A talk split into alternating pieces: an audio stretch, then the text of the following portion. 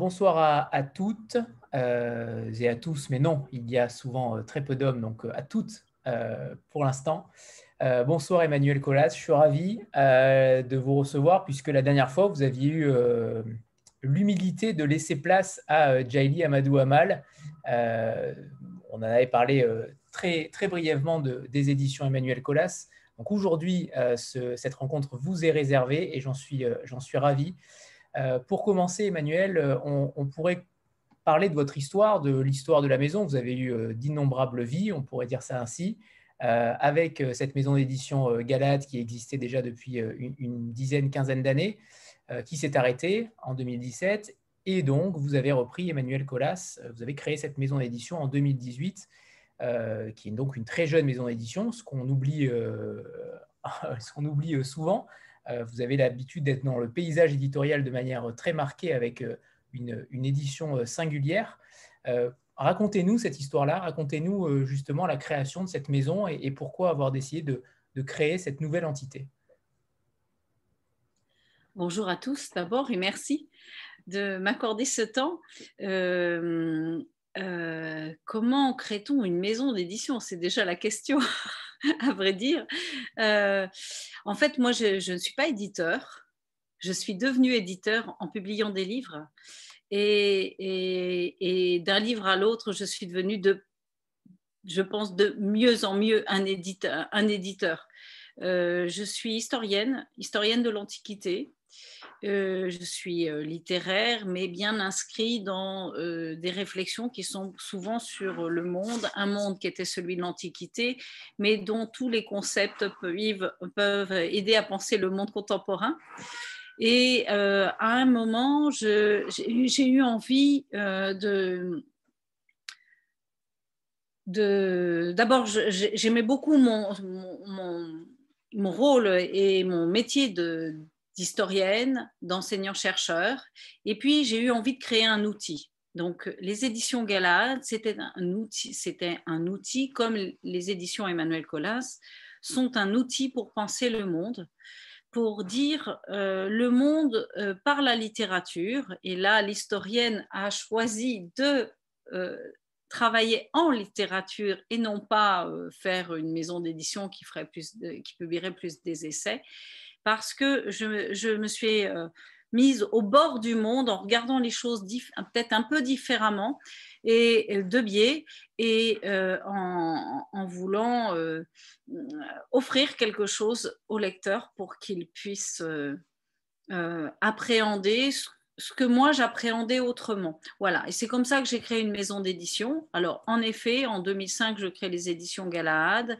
Euh, ce sont 13 ans euh, d'une aventure qui, euh, où on a, nous avons à la fois eu, été les découvreurs de Irving Yalom avec quelque chose, la transversalité entre la, littérature, la philosophie la et, la psychothérapie, mais aussi un regard sur le monde, puisque nous avions fait un livre sur Spinoza. Euh, nous avons euh, j'ai exploré euh, certaines thématiques liées aux migrants déjà à la Turquie, au, Proche-Orient, avec Akan Gunday qui a eu le prix Médicis étranger. Nous avons été l'éditeur, j'étais l'éditeur, le dernier éditeur d'Edouard Glissant. Euh, pendant cinq ans.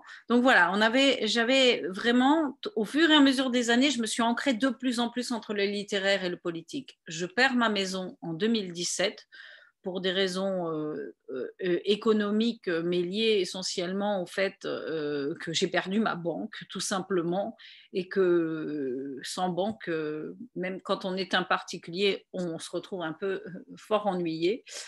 Et, j'ai eu la chance de, de rebondir, de recréer une maison et de recommencer. Et donc, et, euh, je m'étais donné trois ans, à vrai dire, pour euh, la relancer vraiment. Et cette maison s'inscrit exactement dans la même euh, ligne éditoriale entre le littéraire et le politique, avec une vision sur le monde. Et ce sont les éditions Emmanuel Colas. Donc, c'est une même histoire mais avec deux outils différents. Alors justement, sur le, sur le fameux mot politique, euh, j'imagine qu'en tant qu'historienne, vous avez euh, ce mot qui est souvent euh, galvaudé. J'imagine que vous avez, vous n'avez pas la même définition du politique. Vous disiez donc que vous étiez entre le politique et le littéraire, mais cette définition-là, j'imagine, je présume que c'est une définition qui parle bien plus de la citoyenneté que de la politique en elle-même. Oui, c'est la définition d'Aristote du citoyen c'est euh, être citoyen, c'est appartenir, c'est participer au pouvoir de délibérer, de juger et de commander pour tout citoyen, qu'il soit gouverneur, gouvernant ou gouverné.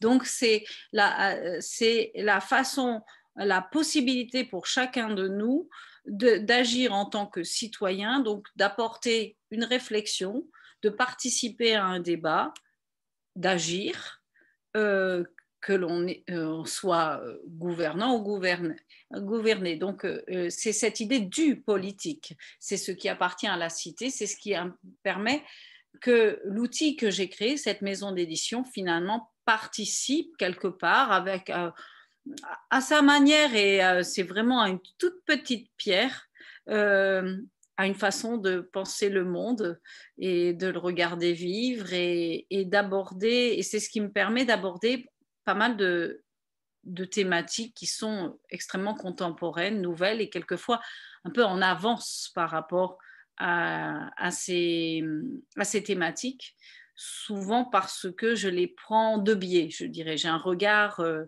je me place différemment, euh, mais euh, par rapport au monde pour essayer de trouver eh bien, des moyens de le révéler autrement et par la littérature. Est-ce que vous avez été, euh, parce que vos thèmes, euh, clairement, euh, que ce soit la filiation, la citoyenneté, l'exil, voire les crises, ou, tout simplement la mémoire, c'est ce qu'on retrouve la plupart du temps dans l'Antiquité, en tout cas au, sein même de la définition propre des mots. Est-ce que vous avez été formé en tant qu'éditrice à travers ce prisme justement historique? Est-ce que véritablement c'est ça qui a permis d'avoir une ligne éditoriale qui vous ressemble totalement? Je ne, euh, il n'y a pas de différence dans mon, dans mon travail d'éditrice euh, et dans le travail que je faisais en tant que chercheur. Ce sont en effet des thématiques, euh, c'est ces thématiques que je, sur lesquelles je réfléchissais, moi, en tant que chercheur, mais en tant qu'historienne, en tant que, ou même, et en tant que citoyenne, en tant que personne, individu, euh, que je reprends, mais dans l'édition, et je l'ai fait au départ totalement euh, sans m'en rendre compte, en fait. Au fur et à mesure, elles se sont imposées. J'ai, créé cet outil, et puis j'ai cherché des auteurs. Et en fait, on se rend compte que euh, on a des obsessions, on a des convictions. Et, et au début, j'essayais d'échapper à tout ça. Et, et en fait, euh, au bout de quelques années euh, d'édition, je me suis rendu compte que ben, c'était pas tout à fait un hasard si je rencontrais euh, Édouard Glissant, Jean-Pierre Vernant, Akan Gundai, ou aujourd'hui ben, Jaili Amadou Amal, Célatine Demirtas ou Anwar Ben Malek, dont je vais, dont je vais publier un roman à la rentrée. Vous voyez, c'était c'était malgré moi. Et, c'est tellement vrai que quand j'ai perdu, cette maison d'édition Galahad, pour moi c'était quelque chose de terrible, c'était un grand deuil, puisque je n'ai plus de catalogue, je n'ai plus qu'une histoire. Et donc j'ai recréé quelque chose euh, ex nihilo, et, euh, sauf que c'était pas tout à fait ex nihilo, puisqu'il y avait cette histoire. Et là, on m'a dit, bah, écoute, c'est le moment euh, c'est le moment d'inventer autre chose. Simplement, euh, inventer autre chose, c'est bien, mais quand vous regardez le nombre de maisons d'édition, le nombre de livres qui sont sur le marché, vous dites, euh, bah, il y a déjà beaucoup de choses. Et moi, je me suis dit, non, j'ai pas envie de, refaire, de réinventer une maison d'édition. Si je le fais, c'est parce que quelque part, personne n'a pris ma place. Pendant les les, mois où il n'y avait plus de maison, la maison Galahad, donc de mars, euh, de janvier 2000, c'était non, c'était avril 2017 jusqu'à mars 2018. Pendant tout ce temps où aucun livre n'est sorti sous nos couleurs. Eh bien, pendant ce temps-là, certes, certains livres que j'avais édités ou publiés sont sortis chez d'autres, mais n'ont pas trouvé leur place comme ils auraient trouvé leur place chez moi. Et donc, au début, je me suis réellement posé la question. Et puis tout d'un coup, je me suis dit, mais finalement, qu'est-ce que je vais faire? Sinon, ce que je sais faire, et ce que je sais faire, c'est choisir des textes qui me semblent nécessaires et euh, en publier peu pour mieux les publier, euh, des histoires, une écriture, euh, une sensibilité, euh, de l'audace, un imaginaire et que je sais défendre. Et il m'arrive de, de, recevoir des manuscrits ou de lire des livres que j'aurais envie de publier, mais je ne sais pas le faire. Je ne suis pas la bonne personne. Et si je sais le faire, ce n'est pas moi qu'on attend pour le faire.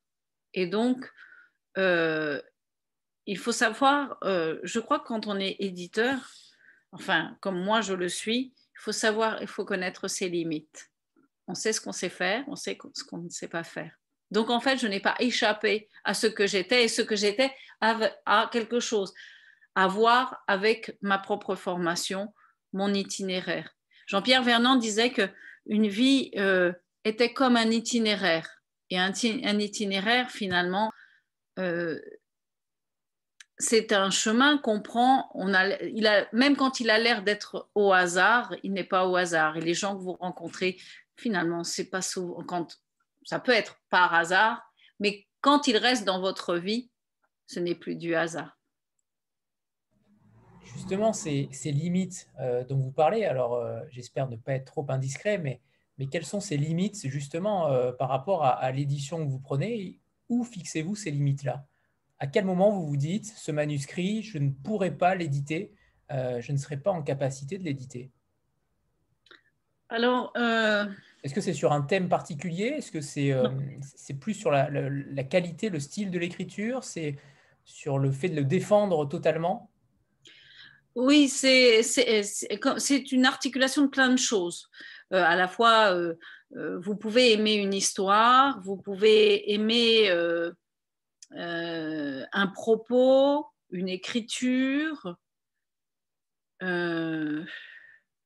quelqu'un avec qui vous avez envie d'avancer, de, se lancer dans cette aventure.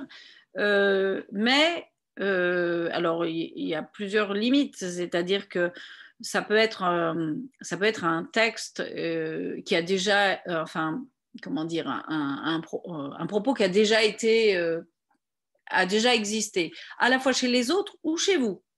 Vous voyez, c'est, euh, euh, du coup, vous ne pouvez pas dire toujours la même chose. Il faut le dire autrement. après, c'est aussi un type de texte qu'on n'attendra pas dans la maison. Euh, quelquefois, c'est pas moi qui mets les limites, mais les limites viennent euh, du marché, du, marché et donc des libraires, par exemple. Si on ne me connaît pas pour une chose, il est extrêmement difficile de, de faire la place à ce texte dans le marché.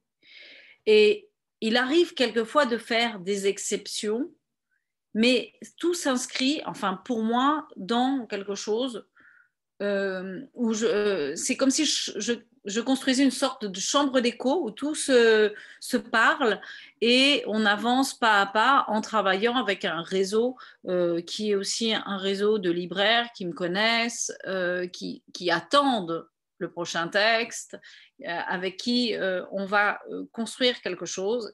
donc les limites, elles ne dépendent pas uniquement de moi.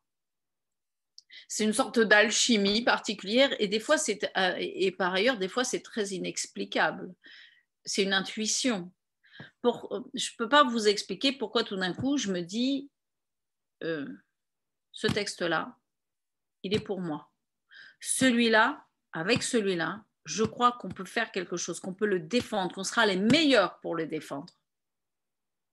Et qu'on peut l'amener à être lu par le plus grand nombre. Euh, il y a un moment, c'est totalement irrationnel, réellement. Et, là, c'est aussi des limites. Vous voyez, pourquoi et pourquoi pas, j'en sais rien à un moment. Je ne sais pas, mais je suis sûre de moi. Et je sais quand un texte peut gagner. Je le sens. Après, ça peut marcher ou pas marcher, mais je le sens. Et c'est.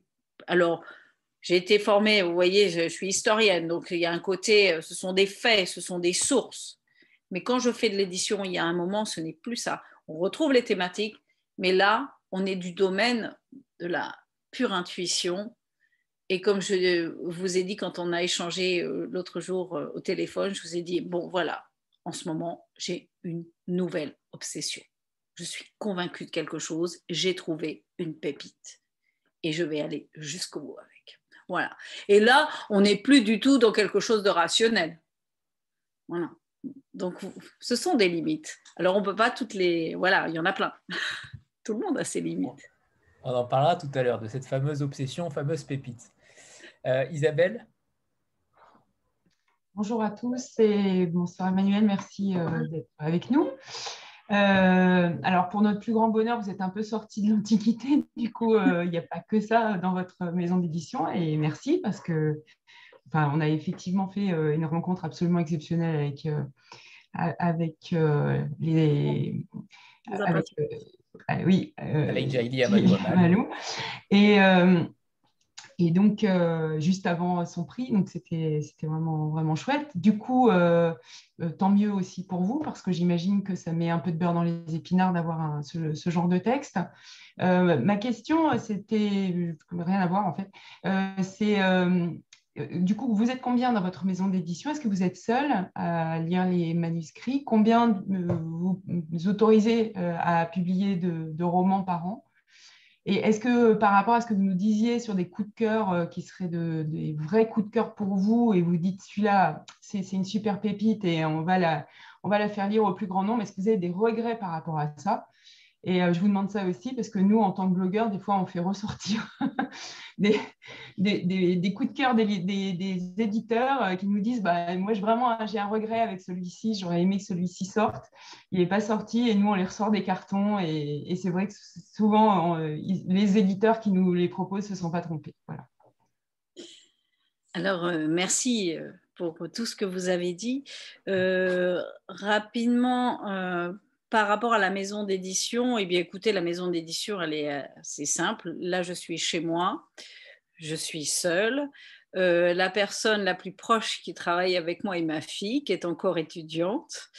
Euh, nous lisons les manuscrits, toutes les deux. Euh, moi plus qu'elle, c'est-à-dire que je cherche comme ça, mais elle aussi, on cherche, c'est un, jeu comme ça. Nous avons quelques personnes autour de nous qui sont des amis, de, des gens proches avec qui on lit quand on veut tel texte ou tel autre, quand on veut un avis ou un autre. Mais c'est tout. Euh, nous, euh, je travaille après avec une attachée de presse qui est en freelance, Estelle Roche, et une responsable libraire qui est Virginie Mijotte, qui travaille beaucoup avec moi, avec les libraires.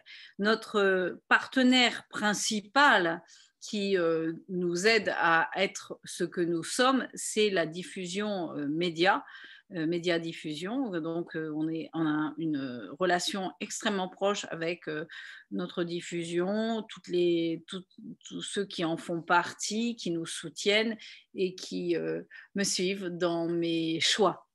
Le nombre de livres que nous faisons par an, euh, il n'est pas figé.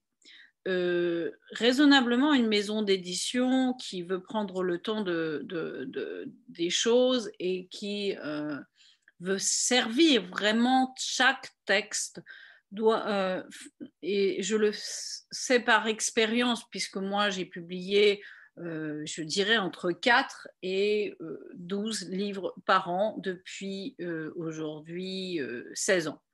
Donc, euh, cela dépend des années. ça, dépend aussi du, contrat dans lequel on est, des partenariats dans lesquels on est, euh, du marché, euh, de, de, la vie en fait, puisque... mais en principe, moi, j'aime là où je me sens très à l'aise, c'est quand je fais, je dirais, huit livres par an c'est quelque chose qui apparaît raisonnable euh, dans le sens où euh, on a le temps de faire les choses, on a le temps, il y a des livres qui sortent plus que d'autres, mais on donne la possibilité à un certain nombre de livres d'exister. Ça, c'est vrai quand euh, tout va euh, dans l'ordre des choses, c'est-à-dire que quand euh, les libraires sont ouverts toute l'année, c'est quand on n'est pas dans une crise telle que celle qu'on a traversée depuis 18 mois et avec un marché extrêmement perturbé. et c'est vrai aussi quand tout ne, et là c'est un vrai problème, c'est quand tout d'un coup la saisonnalité euh, n'est plus euh, presque la rentrée et le reste. C'est un vrai problème en France quand même. C'est-à-dire que de plus en plus, il y a la rentrée et le reste. Et du coup, la rentrée prend énormément de temps. Euh, on commence presque maintenant, on nous demande de, parler de notre entrée dès mars, et regardez l'année dernière, on y était encore en décembre.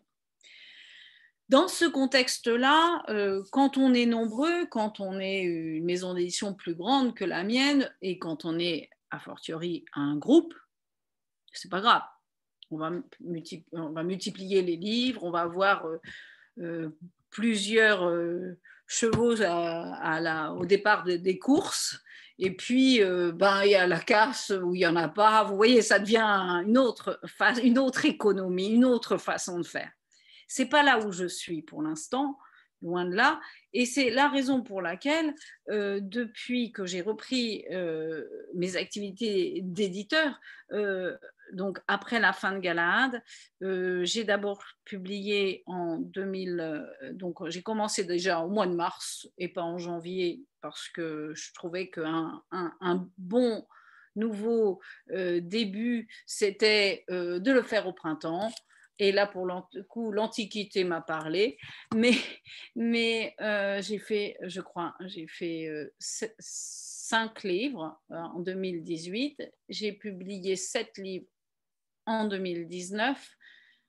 En 2020, en janvier, je me suis, c'était normalement sept livres et euh, en janvier, là aussi une intuition et c'était pas la plus mauvaise que j'avais. Malheureusement, elle était vraie. C'est, je, me suis dit qu'on allait dans le mur. Donc moi, je n'ai publié que cinq livres en 2020 et cette année euh, pour être euh, à la hauteur du prix que nous avons reçu, euh, parce que je pense que c'est c'est une très grande aventure, c'est une très belle aventure, c'est quelque chose de merveilleux, c'est aussi un honneur, un privilège, et il faut aller jusqu'au bout de cette aventure ensemble, Amal et moi, et pour cela, il fallait du temps. Comme on n'est pas une armée de Mexicains, eh bien, je n'ai publié, je ne publie que quatre livres cette année. Voilà. Et euh, alors après, euh, pour les manuscrits, je reçois beaucoup, beaucoup de manuscrits et vous imaginez que j'en reçois encore plus. En plus, c'est plus des manuscrits, euh, c'est beaucoup des PDF. Donc, je, suis un peu, comment dire, totalement débordée. Je ne sais pas si ça vous est déjà arrivé d'avoir environ 4500 à 5000 mails dans votre boîte aux lettres au rythme de 300 mails par jour. Euh, vous avez beau essayer, à un moment, euh, c'est compliqué. Là-dedans, il y a beaucoup de manuscrits. Donc, ce que je fais, c'est que dans euh, un moment, là, il y a eu un moment extrêmement difficile où je ne voyais plus rien. Les manuscrits, ils m'arrivent parce qu'on me connaît, parce qu'aujourd'hui, on a lu Les Impatientes, parce qu'on a lu un livre du catalogue, parce que ce sont des gens qui m'ont rencontré, on me parle. Enfin, vous voyez, c'est plein de choses. C'est toujours assez étonnant comment les gens euh, nous trouvent. Et alors là, euh, je regarde tout ce qui arrive. Et il y a des choses, c'est pas pour moi, je le sais tout de suite. En fait, souvent, je dis aux gens, mais regardez quand même ce que je publie. Euh, parce que sinon, vous recevez... Euh, voilà, bon, c'est pas toujours facile de savoir. Je crois que vous, vous savez plus facilement. Vous, vous passez votre temps à lire. Mais tous ceux qui écrivent ne passent pas leur temps à lire. tous. Et donc, souvent, ils ne savent pas forcément, en fait, où ils tombent. Donc, et, quelquefois, alors ça, c'est un autre problème, c'est que quand vous publiez un succès, et ça, ça m'est arrivé mille fois, c'est-à-dire quand je publiais Véni à l'homme, je vous assure, j'avais que des manuscrits de psychothérapie. Euh, quand vous publiez sur la Shoah, vous avez toute la Shoah. Quand vous publiez les Kurdes, vous avez tous les Kurdes. Là, en ce moment, j'ai toute l'Afrique. vous voyez Alors, au milieu de tout ça, faut arriver à, trouver son chemin pour construire quelque chose. Et là, après, ce sont des rencontres. C'est aussi du temps. Euh, le, moment où je choisis, je me dis, tiens, j'ai lu, ça c'est bien. J'ai envie de rencontrer la personne. Alors, euh, le Covid a aidé. Maintenant, on peut faire ce qu'on fait aujourd'hui. On peut se parler, se voir, échanger. Euh, quand moi, je travaille des fois avec le bout du monde, puisque je m'intéresse, euh, je suis un éditeur de littérature étrangère pendant très longtemps. Aujourd'hui, je travaille plus sur la littérature française, mais c'est la littérature, ce sont des voix françaises et du monde. Donc, euh, je travaille partout. Et c'est important, c'est, ça prend du temps en fait vous voyez, dans une maison comme la mienne, tout prend du temps. Quand je fais mon programme, je le fais. D'ailleurs, c'est un programme avec des plein de trous. Parce que on n'est jamais, et, ça c'est génial, on n'est jamais à l'abri d'une surprise, d'une rencontre, de quelque chose que vous avez envie de publier maintenant et pas dans je ne sais pas combien d'années. Alors moi, en plus, j'ai perdu une maison et j'avais un programme de deux ans. J'ai tout perdu. Ils ont été pendant deux ans, j'ai vu des livres que j'avais pu éditer sortir chez les autres. Alors maintenant, je n'ai pas tellement d'avance. Donc je suis souvent celle, vous savez, je lis, je cherche, ça devient, je deviens, je ne fais que ça. D'un coup, je trouve, je rencontre des gens et ça va très très vite. Mais il y a un temps très très long avant. Donc je ne suis pas du tout un modèle d'éditeur. Je fais à ma façon parce que j'ai une histoire particulière. Alors ça, ça, marche différemment. Je, pense que tous les éditeurs, euh, les petits éditeurs ou ceux qui ont une marque de fabrique euh, font un peu comme ça. On est un peu tous un peu dingues quand même, quelque part. Parce que pour tenir longtemps euh, dans ce marché qui est quand même de plus en plus difficile, il faut avoir, je vous dis, une sorte de d'y croire, quoi, de croire à quelque chose. on est un programme n'est pas pour moi un, programme, euh, vous savez, un budget. Euh, ce sont des convictions avant tout. Voilà. Je ne sais pas si j'ai répondu aussi euh, à votre question. N'hésitez pas à me dire. Bon, et il y avait une dernière question, c'était est-ce que vous avez une pépite que vous nous recommanderiez? Ah oui forcément fonctionné à la hauteur de ce que vous en attendiez, vous pensiez qu'elle allait euh, marcher Écoutez, il y a un texte que j'ai beaucoup aimé publier. Alors, je les ai là. Et puis, ça m'a fait un peu, ça m'a fait mal au cœur parce que je ne vais pas revenir en arrière trop. Je, suis une historienne sans passé. Euh, je, regarde aujourd'hui et demain. Euh, il y a un texte que j'aime beaucoup, que j'ai publié en janvier. Mais le pauvre, on était encore dans les impatientes. Alors, j'ai pas, euh, je l'ai pas, euh, euh, je ne l'ai pas publié au début janvier parce qu'il y avait beaucoup de choses qui se passaient. Et puis en ce moment, la, rentrée de janvier, c'est assez compliqué. Depuis quelques années, il y a une sorte il y, a souvent un titre qui prend la main et puis on voit plus rien. Les libraires n'ont pas le temps de lire parce qu'on est encore dans l'année précédente. Il y a Noël. Enfin, c'est un peu compliqué cette, euh, ce mois de janvier. Donc, je l'ai publié fin janvier. Euh, c'est un, une euh, auteure, Marie Bardet, que je suis, puisque c'est c'est elle que j'ai publié quand j'ai. Hop c'est le premier livre de la maison d'édition euh, Emmanuel Colas et celui-ci c'est janvier. Elle s'appelle Marie Bardet. Euh, Alors, pardon, Emmanuel, mais on ne voit pas les couvertures. Voilà, super. Voilà, je sais pas. parfait. J'ai pas trop l'habitude hein, de cette affaire. Hein. C'est avec vous que je fais les choses pour le, pour le plaisir. voilà.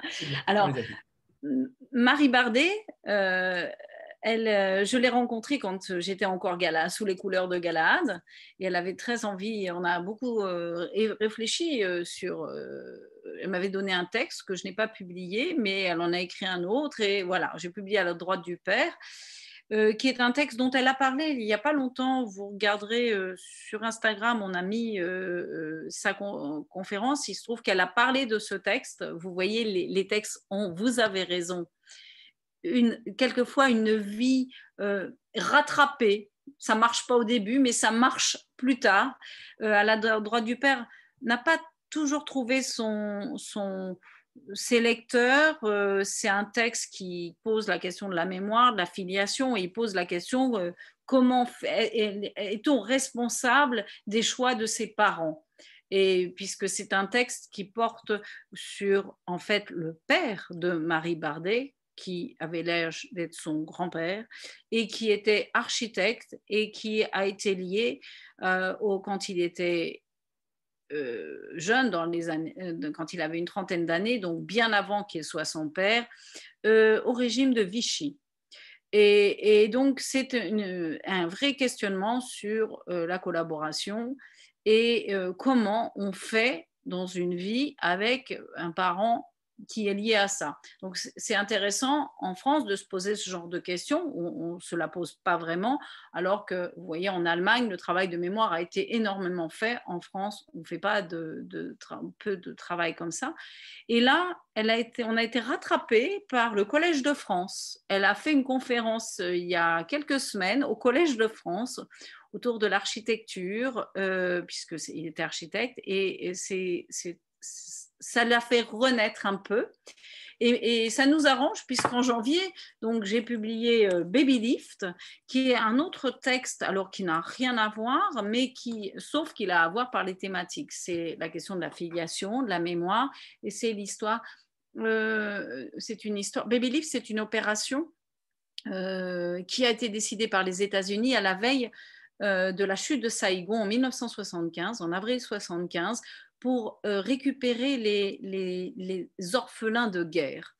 Euh, euh, et donc, on a affrété des avions, des avions militaires, pour récupérer un certain nombre d'orphelins, qui étaient souvent des orphelins, en fait, de, de, relations mixtes. Et donc, on les a ramenés vers les États-Unis et ça a été terrible parce qu'en fait, sans doute, cela pose la question de l'adoption, non seulement de, de l'adoption en temps de guerre et qui, qui fait passer, qui, qui, qui, euh, qui passe par euh, des, des, façons de faire qui ne sont pas toujours euh, les meilleures, et notamment pour ces orphelins de guerre, certains sans doute n'étaient pas des orphelins du tout.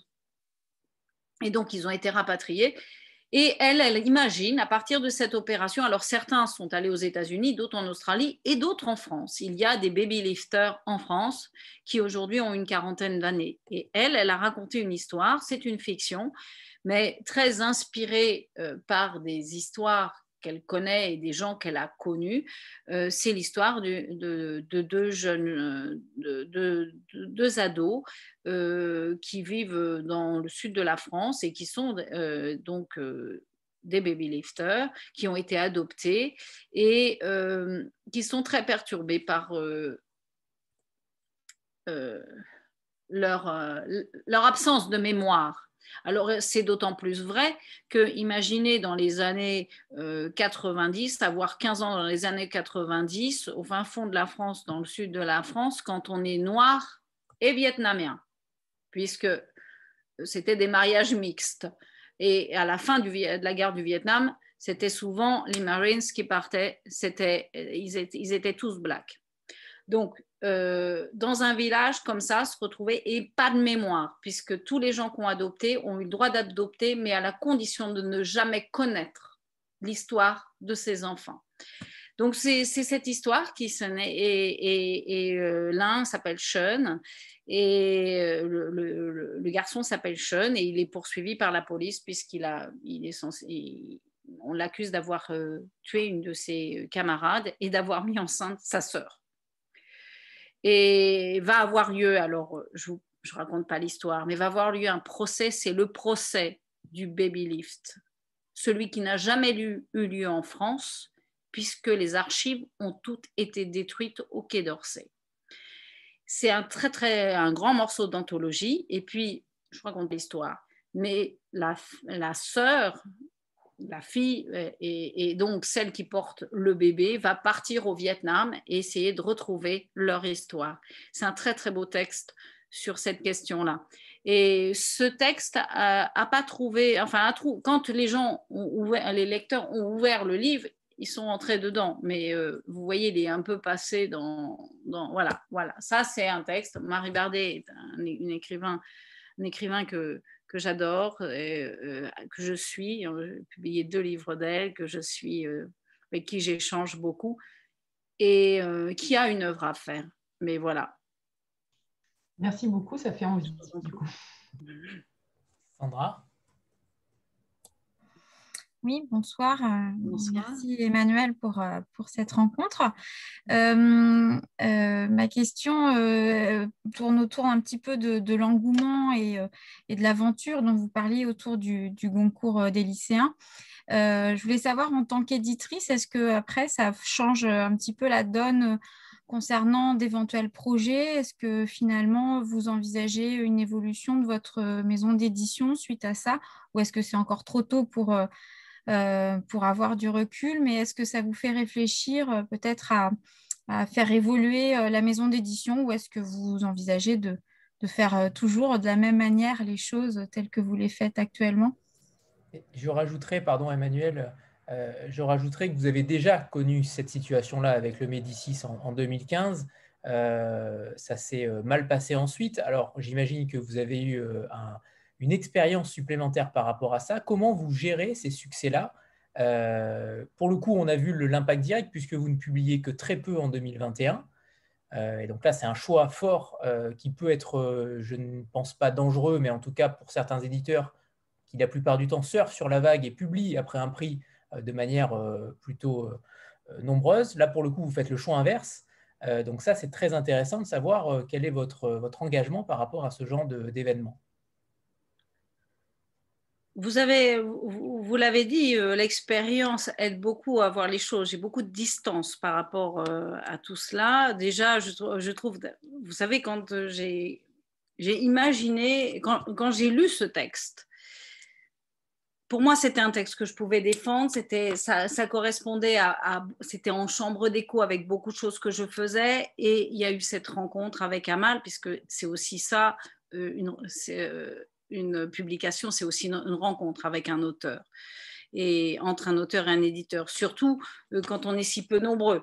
On vit quand même beaucoup ensemble, on se parle beaucoup, et donc c'est important. Et quand euh, j'ai senti, enfin, quand j'ai présenté ce texte, je me souviens la diffusion et autour de moi, euh, à la fois le texte était fort, mais que j'imagine de, de, placer quelqu'un du Sahel euh, pour parler des violences faites aux femmes et qui étaient sur des, enfin, sur des thématiques qui sont universelles, mais quand même d'un monde qui est très particulier et qui est très éloigné du nôtre, c'était pas gagné du tout.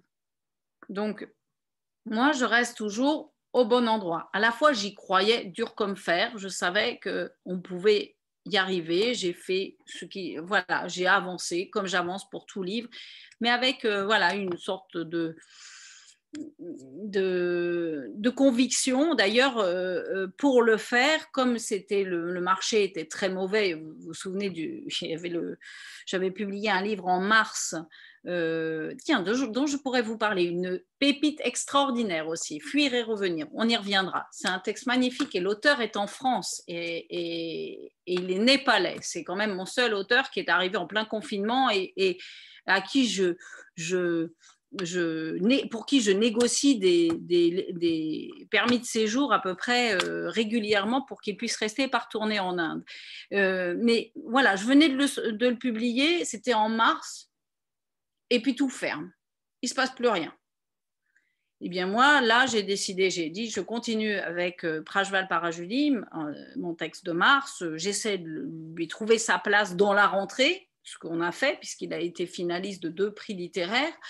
Euh, euh, et je m'accroche à ce que j'ai à faire. Et je me suis, vous voyez, euh, accrochée à ça sans essayer. je, devais publier des livres en mars-avril. Je ne les ai pas reportés comme mes, mes, collègues, je dirais, en mai, en juin, etc. Et je n'ai pas fait ça non plus cette année. J'ai estimé qu'on allait s'accrocher à ce qu'on avait, qu'on se battait et qu'on mettait rien, enfin, on mettait pas les auteurs en danger parce que c'est les mettre en danger que de les publier alors qu'on est en confinement ou quand les libraires vont fermer. On tue les livres et évidemment, on abîme les auteurs. Donc, c'est déjà une première conviction qui, me permet aussi de répondre. C'est-à-dire que cette année, euh, publier beaucoup de livres, si on était très nombreux à les éditer, les publier, c'est peut-être possible. Mais moi, euh, chaque texte passe par moi à un moment. C'est une personne, donc je ne vais pas multiplier les, choses et je, je, risquerais de le faire mal. Et euh, en plus, euh, comme le pays était complètement fermé, qu'on ne pouvait rien faire, euh, tout ce qui s'est rapporté au, concours des lycéens, finalement, s'est reporté. Et c'est pas reporté une fois. Il s'est reporté, donc on était en décembre, il s'est reporté, nous, avons tout monté pour janvier. En janvier, elle est venue, mais on vivait encore dans un moment particulier où tout était difficile. Puis elle est venue en mars, idem, et là, elle est en juin. Pourquoi? Parce qu'on a essayé de, d'honorer ce prix. Donc, euh, quand les libraires sont fermés, ben, ils, font pas, ils, vous proposent une rencontre, mais ils la déplacent, etc. Donc, on a essayé de, mener tout ça. Ça prend énormément de temps si vous le faites bien, euh, si vous faites à la fois attention à l'auteur, euh, aux libraires, aux lecteurs, évidemment, à tout le monde. Tout prend un temps fou dans, dans ce monde-là. Et, c'est pour cela que moi, j'ai choisi de moins publier. Euh, après, euh, ce que ça change, euh, ce que ça change, eh bien c'est déjà que c'est une sorte de, on est touché par ce qu'on dirait cette fois-ci la culture du succès. Il y a quelque chose qui est autour de vous qui, qui fait que dans une année, on va le dire, de merde, nous, on a gagné évidemment qu'on était heureux. Et quand on est heureux, eh ben, on le fait passer. Et donc, nous, bah, finalement, on n'a pas passé une année de merde. Finalement, elle s'est bien finie. On a galéré, c'était dur, mais c'était, c'est un moment extraordinaire. Et ça, ça rejaillit sur les textes suivants. Pas directement sur, euh, sur euh, des textes de janvier, mais je le vois sur la rentrée qui vient quand je choisis un texte pour la rentrée ou deux textes, on y fait attention. Ça, c'est la première chose. On est attentif. Qu'est-ce qu'elle va faire après? Ben, Je vais faire ce que je sais faire. Pas autre chose. Et euh, après ça, ça nous a donné, euh, je dirais, euh, moi je sors de, de 50 galères, mais de galères je ne parle jamais de mes galères, mais c'était vraiment 50 galères. J'ai tout perdu et je paye encore pour ça. Donc, je ne suis pas une femme riche, mais j'essaie de résoudre mes problèmes. voilà. La maison d'édition, elle, elle s'est retrouvée au bon endroit. Mais je sais que le meilleur arrive et le pire peut arriver dans une,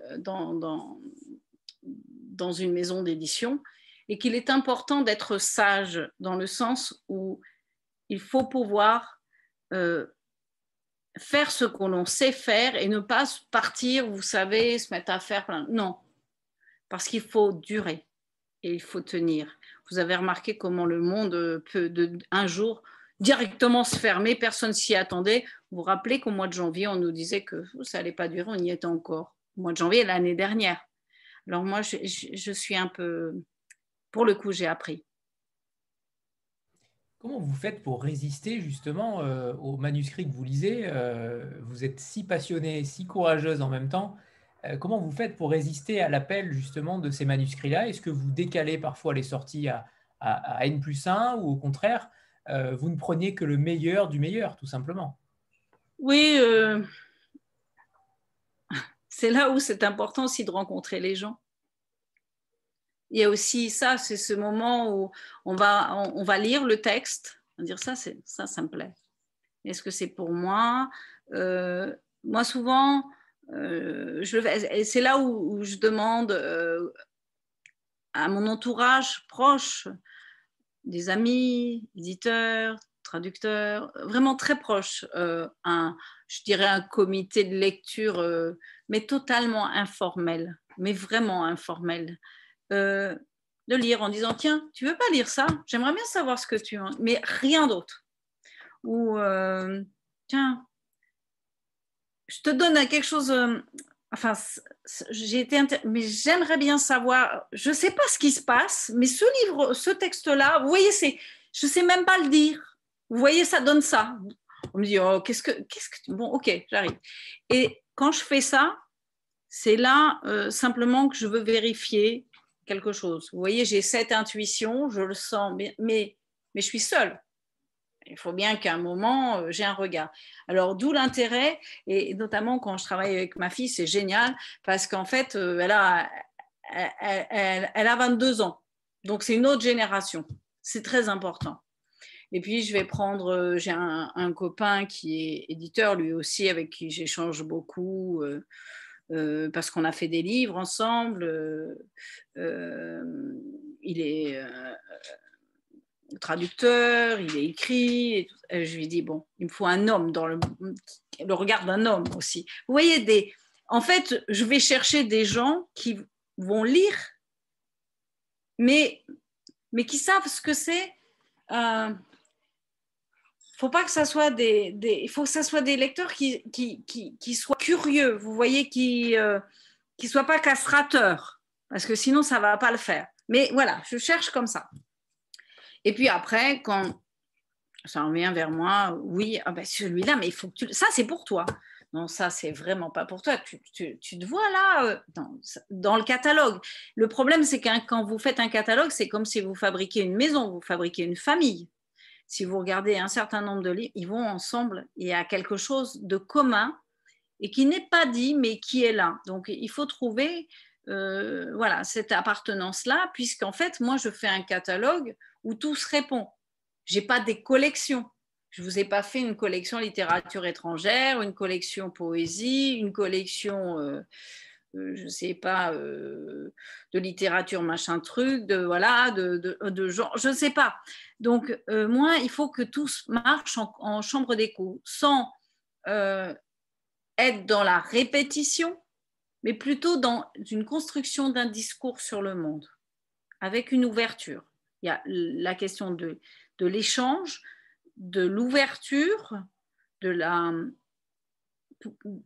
quelque chose qui donne des clés pour comprendre, euh, souvent quelque chose qui n'a pas été traité. Euh, je regarde beaucoup aussi, parce que je lis beaucoup, je, euh, je regarde ce que font les autres et justement, je ne vais pas là où ils sont. Moi, j'essaye d'être en complémentarité. Donc, c'est, il y a beaucoup de choses comme ça, mais vous savez, ça devient une sorte de réflexe. Hein. Je ne réfléchis pas comme ça tout le temps. J'essaye de vous le décortiquer, le, process, parce qu'en fait, euh, je pense pas. Heureusement que je ne fais pas ça, sinon je ne publierai plus rien, ça prend du temps. Donc, c'est, ça va très, très vite. Et, et, euh, et après, surtout, c'est très important, c'est de se voir, de se rencontrer, de se parler parce que, comme je vous le disais, on va passer du temps ensemble, de savoir si on peut travailler ensemble sur le texte, euh, si on peut aller plus loin, si euh, on est prêt, enfin, une maison, petite maison d'édition, on est très, très, euh, on est à contribution, puisque voilà, voilà, c'est tout ça. Alors en fait, en fait, je, passe mon temps à dire non. Mais, mais des fois, je dis oui. Et c'est des aventures extraordinaires. Vais, mais un éditeur, c'est ça. C'est un éditeur dit non. Et quelquefois, il vaut mieux dire non. Alors souvent, je dis pourquoi. C'est une réponse très simple. Non, parce que c'est pas un texte que je sais défendre, dans le sens où je saurais pas le faire. Alors, c'est pas que je ne sais pas l'éditer, je sais pas. Non, c'est euh, il y a même des textes que j'adore lire, mais vraiment, euh, ils pourraient être dans, ma bibliothèque. Je les achète après. Mais c'est pas moi qui pouvais les, défendre auprès des libraires. C'est euh, c'est lié au fait de la maison d'édition qui est très repérée pour une chose au tout début, quand j'ai créé la maison d'édition et la, euh, vraiment Galahad, je me souviens avoir rencontré euh, Christian Bourgois, Olivier Cohen. J'ai échangé beaucoup aussi avec Maurice Hollander, donc des, éditeurs pour de la bouteille, et, et d'autres aussi à l'étranger, chez Fischer, chez Au Serpentstel. Euh, vous voyez, je suis allée, j'ai fait le tour. J'ai fait le tour de d'éditeurs que hum, j'admirais ou dont j'admirais le travail ou que je connaissais parce qu'ils avaient une vie à la fois intellectuelle et d'éditeur, etc. Et finalement, il y, en a un qui m'a dit, euh, ils m'ont dit plusieurs choses. La première chose, et je m'y suis tenue, ne confonds jamais ta bibliothèque personnelle et ton catalogue. Première chose. La deuxième chose, c'est ne cours pas euh, après mille choses à la fois. Construis ta ligne. Alors, ça paraît, euh, il y a des gens qui disent il n'y a pas de ligne éditoriale, blablabla. Moi, j'en sais rien. Euh, ma ligne, c'est ce que je sais faire, tout simplement. On va le dire beaucoup plus simplement. Et, je me souviens quand nous sommes, j'avais publié L'intraitable beauté du monde adresse à Barack Obama. Euh, un texte euh, de Patrick Chamoiseau et Édouard Glissant. C'était un manifeste, puisque j'ai publié plusieurs manifestes qui me semblaient nécessaires à certains moments de la vie politique et géopolitique. Et quand j'ai publié ce texte, c'était un court texte que j'avais mis sous embargo parce que les, journalistes le voulaient tout de suite. C'était un tout petit texte, mais je savais qu'il était fort. Et j'ai eu raison de le mettre comme ça parce qu'en fait, on est en un mois, enfin, en un mois, c'est retrouvé numéro un de l'Express. Donc, vous voyez, on est parti à 10 000 exemplaires d'un coup. Euh, qu'est-ce qui se passe? Euh, Là, j'ai tout de suite, on m'a demandé de le mettre dans les supermarchés, etc. J'avais dit à Édouard Glissant, je veux bien vous mettre entre les fruits et les légumes, ça, ça me pose aucun problème, mais il faut le faire avec, euh, de façon raisonnable, parce que sinon, euh, on va tout, tout va, on va aller n'importe où. Mais euh, donc, il faut rester au bon endroit et il faut et, et, à ce moment-là, Olivier Cohen m'a appelé et il m'a dit, Emmanuel, vous voyez, quand vous suivez votre ligne, vous gagnez. Continuez. Ben, quand vous recevez ce message-là, c'est extraordinaire. C'est d'abord, c'est un immense cadeau. Et, euh, depuis, j'ai toujours fait ça. Alors, des fois, je, fais des écarts. Mais les écarts ne sont que liés à ma relation au monde. Quelquefois, je, je trouve que franchement, euh, je publie des choses terribles quelquefois et des fois j'ai envie de dire mais je vais leur faire plaisir, je vais, faire un cadeau au lecteur, un cadeau heureux. Alors par exemple, là je me suis fait, voilà, je viens de publier un tout petit texte. C'est un texte qu'on a, qui a déjà été publié. Alors vous le voyez là? Oui, ça marche Là c'est bon, là c'est bon, parfait. Voilà, L'expérience, ça y est. Voilà, ça s'appelle donc Omar Rayam, un, donc euh, un poète persan du XIIe siècle de notre ère, qui a été, euh, dont on a publié un certain nombre de textes. Hein. Le texte n'est pas un inédit, mais ce livre-là est un inédit. Omar Rayam était mathématicien. Il est XIIe siècle, il était donc musulman, mais un, un islam avant que les Turcs seldjoukides le rendent très dur, très, très raide, et, et donc il était ailleurs. Et on raconte euh, que ce mathématicien, outre le fait qu'il a écrit, euh, vous le connaissez sans le, sans le connaître, puisque Omar c'est celui qui a inventé les équations à, à, une inconnue, deux inconnues. Vous vous rappelez les, les x, 2x plus, euh, je sais pas, y, machin et tout.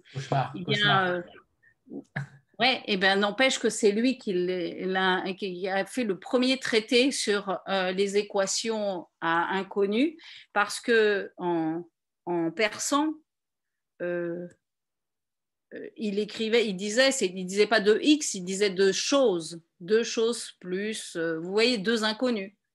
Et deux choses en persan, c'est shay, mais sauf que quand c'est passé euh, par l'islam euh, euh, et toute la, philosophie arabe en Espagne, c'est devenu de l'espagnol et chez ça fait un X. Et du coup, voilà, c'est lui, mais il est autre chose aussi. Il a écrit des quatrains que j'appelle des quatrains à odeur de vin et de rose.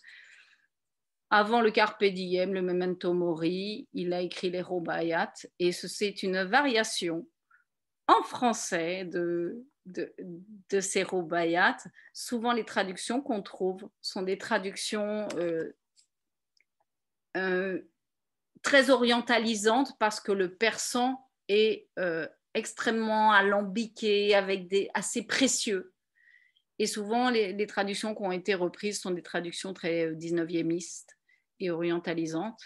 Et moi, j'avais envie de vous offrir des quatrains à odeur de vin et de rose, où on vous dit l'amour de la vie, euh, le plaisir de boire un verre en terrasse, mais écrit par un poète du XIIe siècle de notre ère. Et, euh, euh, voilà, voilà un exemple où je fais quelque chose et ça a du sens puisque en fait c'est un auteur musulman et comme après, je vais, faire un, je vais parler de l'islam dans, un, dans une autre publication où je vais un peu m'énerver sur plein de choses, eh bien, euh, c'est important de... Vous voyez, je travaille en, en, construisant quelque chose. Il y a quelque chose euh, de cet ordre. Voilà. Parfait. Laurence? Oui, bonjour. Bonjour. Euh, déjà, je vous remercie pour répondre à toutes, euh, toutes, nos questions. Et en vous écoutant, vous parliez de ligne éditoriale.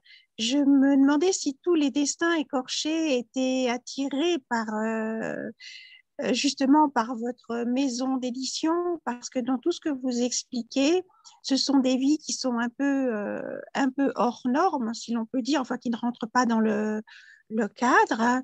Et ensuite, une fois le, livre sorti, quelles sont vos relations avec les auteurs euh, euh, quelque temps après la publication, pas au moment du succès, mais après, est-ce que vous gardez contact avec eux, euh, etc. Qu'est-ce qu'ils deviennent pour vous?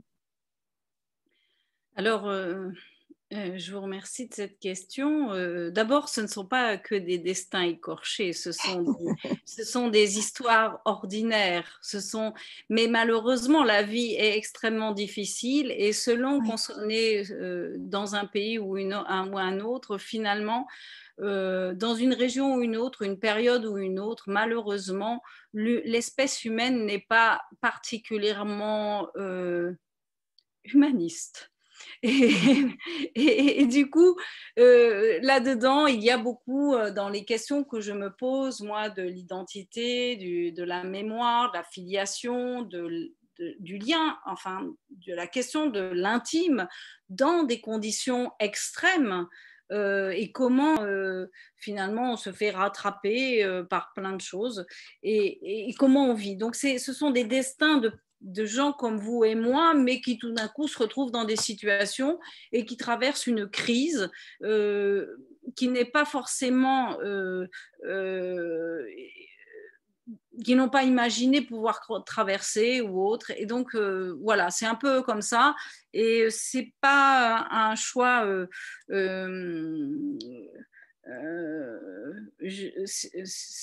Il m'est arrivé de publier des destins, des choses heureuses. Hein. Euh, c'est aussi, euh, c'est pas tout le temps euh, terrible. Alors des fois, il y a une sorte, je sais pas pourquoi, il y en a plusieurs comme ça, et je me dis mais c'est pas possible. même moi, je dis mais c'est pas vrai. J'ai un peu besoin de légèreté.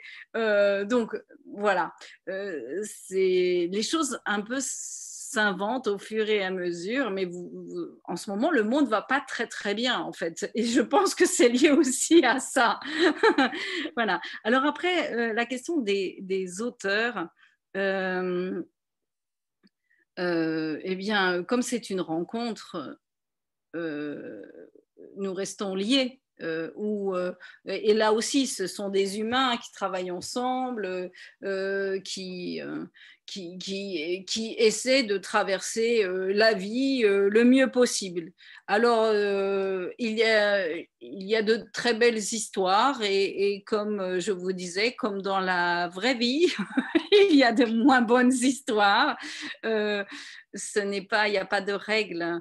Il y a des grandes amitiés qui se nouent, des rencontres qui semblaient improbables et finalement où euh, le, lien devient plus fort, euh, d'autres ils se distendent. il y a, c'est très compliqué de, de, publier un, livre et du point de vue de l'auteur et du point de vue de l'éditeur. ça, il faut pas l'oublier. pour l'éditeur, et je vais passer de l'autre côté après. Pour l'éditeur, c'est euh, une vraie responsabilité, un vrai enjeu, euh, c'est beaucoup, beaucoup d'énergie, de temps. On, devient euh, en effet obsessionnel et monomaniaque. On, y va ensemble et on donne tout. et à la fois, on prend des risques. Des risques, quelquefois des risques complètement fous, mais on y va. Et, du coup, euh, ben, ça prend beaucoup d'énergie et on est humain. Donc, des fois, c'est compliqué. Alors, euh, ben, ça va, ça vient. Euh, puisque nous avons parlé d'Amal, avec Amal, on s'adore, mais des fois on s'engueule. c'est normal, hein, ça s'appelle la vie. et, mais globalement, là, on va passer trois semaines ensemble sur les routes de France on s'en sort. Euh, on s'en sort même très bien. Euh, mais euh, d'un point de vue, de point de vue de l'auteur, ce qui est compliqué, c'est que l'auteur, il a écrit, il a passé du temps pour ça, il a beaucoup espéré et, c'est vrai aussi de point de vue de l'éditeur. On espère et quand ça ne marche pas, tout le monde est déçu. C'est vraiment des deux côtés. Mais l'auteur, là, il faut. Euh, alors euh, là, euh, c'est intéressant, c'est qu'on a les auteurs plus ou moins confirmés. Souvent, c'est difficile pour un auteur d'accepter que le, texte, on ne l'a pas tellement vu. Et, c'est une question de nature, je dirais, de soi, entre soi et soi. Euh, certains bon, euh, encaissent, euh, du coup, c'est de la faute, de toute façon, ça sera toujours la faute de l'éditeur, de l'attaché de presse. Enfin, dans ces cas-là, j'en prends plein la gueule. Et souvent, ce que je réponds, je dis écoute, finalement, mon métier, c'est de décevoir. Voilà. Mais ça m'arrive de gagner et d'offrir le meilleur. Parce qu'au bout du compte, quand on gagne, c'est l'auteur qui gagne, plus que l'éditeur. L'éditeur, vous voyez, parce qu'on est au service d'eux, donc ça démultiplie. Euh, Bien sûr. Hein, voilà. Mais je crois qu'il faut euh, être. Euh, et, je le comprends bien. alors, je vais vous dire, donner une anecdote, mais moi, je peux d'autant plus le dire que dans, je crois que le confinement a été terrible. Euh, ces trois confinements euh, euh, mal gérés au début, enfin cet enfermement du mois de mars, avril, puis cette réouverture en click and collect pour les libraires, enfin c'était tout et n'importe quoi. Et au milieu de tout ça, les livres sortaient. Alors les premiers, euh, ceux de mars, euh, début mars, euh, mars, on pouvait pas faire. ils étaient déjà dans les. On pouvait pas les retirer. Vous voyez, il y a un temps derrière, il y a tout ces machines qu'il y a et tout, euh, tout ce rétro-planning, c'est tous les gens qui travaillent sur la chaîne du livre euh, qui, qui font que si aujourd'hui on dit qu'on confine euh, dans une semaine, ben on ne peut plus rien arrêter. on ne peut pas arrêter ce qui se passe dans le mois qui vient. C'est impossible. Donc il y a eu déjà ça. Après, il y a eu ce click and collect, puis euh, beaucoup de livres qui sont sortis entre avril et juillet, alors que euh, les gens n'avaient juste qu'une envie, c'était euh, de boire des coups en terrasse, de partir là où ils pouvaient, voilà, et peut-être pas forcément de lire et d'acheter des livres. Après, il y a eu la rentrée, où là, on, a pourtant dit que pendant, et les éditeurs l'ont dit, euh, moi j'ai fait partie de ceux qui l'ont dit avec euh, la tribune des, éditeurs indépendants, dire on va faire moins de livres. Je le fais moi-même. Mais on n'a pas été beaucoup, on est un peu des couillons, nous. on, le fait, mais les autres, ils ne l'ont pas fait. Hein. Et il y a eu énormément de livres. Vous avez vu la différence entre 2020 et 2021 en roman à la rentrée. C'est, un livre c'est énorme. Euh, pourtant, moi, j'en ai, fait, ai fait moins, donc, euh, et tout le monde en a. Mais, non, euh, ils ont mis beaucoup de livres. Et puis, il y a eu encore un confinement, et celui-là, il a semblé peut-être un peu moins dur, mais il était très dur parce qu'il y avait beaucoup d'auteurs en octobre. Cela, c'était terminé parce qu'en plus, il y avait les prix. Comme les prix ont été décalés, Bon, cela, c'était pas possible. Et du coup, après, en janvier, vous avez beaucoup de. Des grosses maisons ont mis des, des, des livres qui pouvaient, mais, mais vous savez, cacher tout le reste. Euh, avec euh, un côté fait scandale, blablabla, bla, bla, etc. On en a régulièrement en janvier. Donc, après, ceux-là, ils ont été rétamés janvier, février, tout était rétamé. Vous vous rendez compte, octobre, novembre, ben voilà, octobre, novembre, décembre, c'est Noël, mais c'est autre chose. Donc les libraires, eux, s'en sont sortis avec euh, Noël parce que, euh, eh bien, euh, le seul cadeau culturel qu'on pouvait faire, c'était un livre. Un livre. Tout simplement. Et après janvier, février, voilà, mars, avril, ils ont mis encore plus de livres. Les libraires, je suis régulièrement en librairie, ils décaissent des livres tous les jours. Ils n'ont pas le temps de les lire. Ils n'ont même des fois pas le temps de les sortir des cartons. En mai, en juin, pareil, ça va jusqu'au 15 juillet. C'est pour ça que moi, je n'ai pas publié de livre. Là, j'ai fait un petit livre, j'ai mis fin mai. Vous savez, je l'avais mis début mai il y avait tellement de livres qui sortaient. Je dis, oh non, c'est pas possible. Je t'ai décalé un peu. Là, il, peut. J'ai reçu des mots de libraires qui l'ont reçu. J'aurais dit, c'est juste un cadeau. Voilà, c'est juste un cadeau. Juste respirez là. Respirez. C'est pas loin à lire. Ça va vous aider justement à respirer. C'est plus possible. Mais, mais les auteurs, eh ben, pendant tout ce temps-là, ils n'ont pas rien vu. Et moi, je peux le dire d'autant plus que moi, j'ai écrit pendant, pendant l'année dernière. C'est un éditeur qui m'a demandé un roman. Je n'avais pas prévu ça. Euh, oui. En fait, je me suis super amusée. J'ai adoré ça. Et quand on a été, il devait sortir début octobre. Quand on a été finaliste, euh, non, d'abord, quand on a été dans la liste du Goncourt, je suis allée voir mon éditeur et j'ai fait Oh, oh, mec, ça va pas le faire là. Parce que c'était OK pour sortir en octobre un roman, parce que moi, je ne mettais pas de livre de roman dans la rentrée, dans, en octobre. Et, je l'ai bien montré. Vous savez ce que j'ai mis dans la, dans, en octobre, moi? J'ai mis Le Tour du monde en 80 saveurs. Donc, un texte qui n'avait qui n'était pas un roman, qui était un, livre de voyage, de recettes, euh, voilà, mais autre chose, puisque moi-même, on me demandait d'être au service d'un roman. Sauf que mon, éditeur a dit, ah ben non, puisqu'on parle de toi euh, avec les éditions Emmanuel Colas, on va le laisser là. Je fais, ben alors, tu sais, je suis auteur et éditeur, mais comme j'ai un sens de la reddition de compte, je vais te le dire tout de suite, je servirai mon auteur.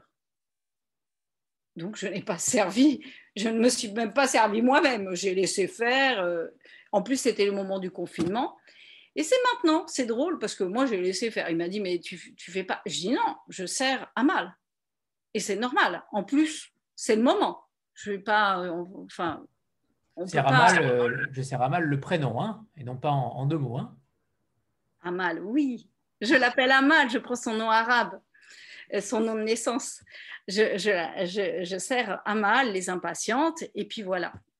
Et puis après, euh, maintenant, il y a plein d'auteurs qui me disent, ben là, euh, souvent on en parle, je fais, oh ben écoutez, oui, je sais, c'est compliqué, ben voilà. Quelquefois, il y a des éditeurs qui font moins attention aux auteurs que d'autres. Je le sais aussi. Donc, c'est aussi, vous voyez, c'est ça, c'est une alchimie très particulière que cette chaîne du livre, ce marché du livre. Il y a énormément de livres qui sont produits. Euh, manifestement, euh, euh, il y a des éditeurs qui travaillent, il y a une question économique derrière mmh. qui est liée à la trésorerie. et donc, on fait, il y a beaucoup de cavalerie là-dedans. Et du coup, ça place les livres à des endroits ou à des autres. Et puis après, il y a des auteurs. Et là, je pense que euh, on, a, on a perdu beaucoup de livres. Et moi, ce que je dis aux auteurs, euh, je leur dis ce que moi je pense réellement, c'est c'est pas grave. Un livre trouve sa place. La preuve, regardez, vous, vous êtes là. La première chose que vous m'avez demandé, c'est quelle est la pépite qui est passé à côté? J'en ai pris une là de janvier, j'aurais pu prendre celle de mars. Vous voyez, il y en a régulièrement des pépites qui, puisque tous les livres que je publie me semblent nécessaires.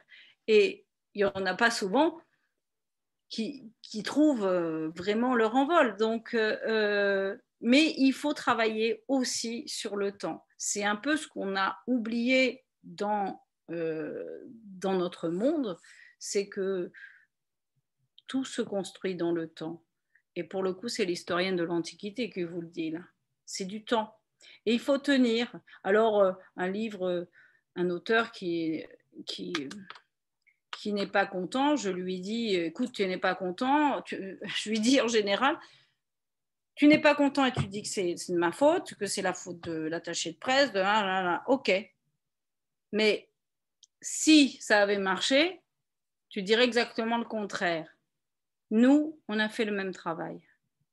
Mais à un moment, ça marche, à un moment, ça marche pas. Et ça, c'est la vie. Je n'ai pas d'autre réponse. Donc après, voilà. Nous sommes des humains. D'où le fait que ces rencontres existent, c'était justement pour mettre l'éditeur à sa place, euh, lui donner la même place que l'auteur, parce qu'il le mérite et il fait un travail à chaque fois formidable dessus, encore plus quand on est euh, éditeur indépendant ou éditeur d'une petite structure. Donc ce discours je l'aime, euh, je l'aime énormément, Emmanuel, et, c'est bien pour ça que, votre discours il est, il est nécessaire.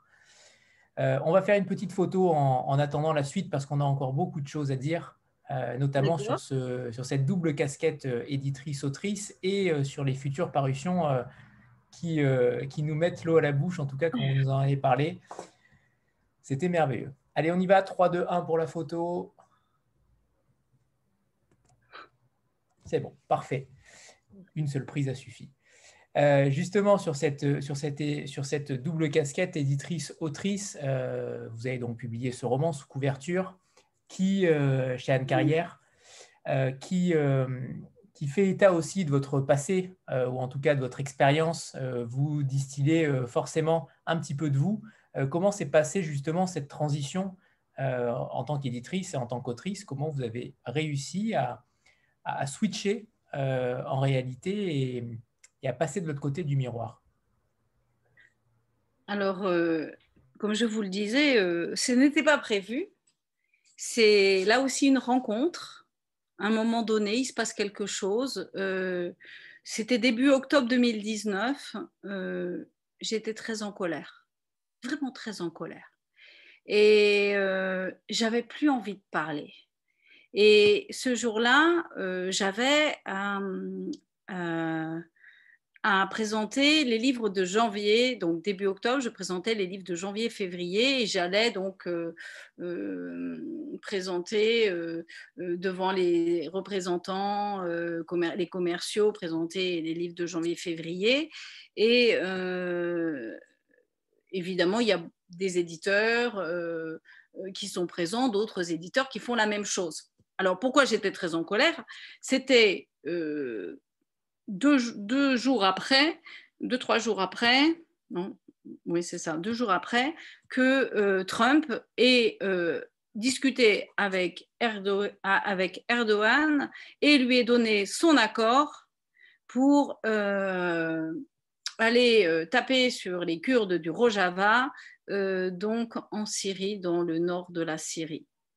Et il se trouve que moi, je suis l'éditrice de, de Selahattin Demirtas, qui est un kurde de Turquie, et, et que en effet, dans, ma vie antérieure d'archéologue et d'historienne de l'Antiquité, j'ai été amenée à beaucoup arpenter la Turquie, euh, d'ouest en est, du nord au sud, et aussi la Syrie. Et donc, j'ai des liens forts avec ces régions-là. Vous savez, des régions où moi, je pouvais dire, je rentre à la maison quand j'y allais. Aujourd'hui, ce n'est pas vraiment le cas, mais euh, le jour où je pourrais, je rentrerai à la maison. Euh, un attachement particulier à, la terre, au paysage, à des gens, euh, quelque chose de, là aussi, qui est du domaine de l'irrationnel. Et donc, j'étais il y, a, il y, a, eu ce coup de téléphone et le lundi soir, je me souviens, c'était euh, le lundi soir, les premières bombes tombaient sur le Rojava. Et moi, je, je, n'ai pas. Euh, là, c'était juste de trop. Voilà, de trop. Donc le lendemain, je vais pour euh, présenter et je tombe sur les représentants me disent bon Emmanuel, toi qui connais tellement la Turquie et la Syrie, est-ce que tu peux nous en dire plus? Et c'est vrai que là, ils m'ont fait sortir de mes gonds. Je dis, mais ça fait plus de dix ans que je publie des auteurs de ces régions, entre autres, et euh, souvent j'ai eu des conversations avec vous, vous avez compris comment, voilà, je vous ai dit des choses. Aujourd'hui, écoutez les journaux, j'en ai rien à faire. Moi, là, je peux plus. J'en ai juste ras la gueule. Je peux pas vous dire plus. Laissez-moi parler des livres de, janvier et février. Et je me suis mise à parler euh, d'un texte, euh, de, Les 700 aveugles de Bafia, tiens, une pépite euh, de, de Mutlon, qui parlait, je ne l'ai pas fait exprès, mais qui parlait d'une crise sanitaire en Afrique en 1929, un texte merveilleux, qui lui aussi a fait les frais du, du, confinement. Et, et je suis donc j'ai fait les choses et après, je suis repartie, mais j'allais pas bien. Vous savez, quand vous en avez tellement ras la gueule, que vous tenez pas sur vos deux pattes, que vous avez, vous parlez, mais vous êtes euh, pas bien. Et donc, j'étais juste, euh, pour le coup, un bon soldat qui dit ce qu'il a à dire et juste, je pars. Et à ce moment-là, je suis rattrapée par Jean-Baptiste Gendarme, qui est auteur et éditeur. Il a une euh, belle collection aux éditions Anne Carrière et il est auteur chez Gallimard. Et il vient, il me rappelle, Emmanuel, euh, je peux te dire un mot Et, je lui dis, euh, et, moi, euh, comme j'étais pas dans mon, jour, je lui fais, écoute, ça fait trois ans qu'on se voit, on se parle pas tellement, c'est vraiment pas le moment. Et je continue mon chemin. Et lui continue avec côté de moi. Je lui dis, mais qu'est-ce qui t'arrive?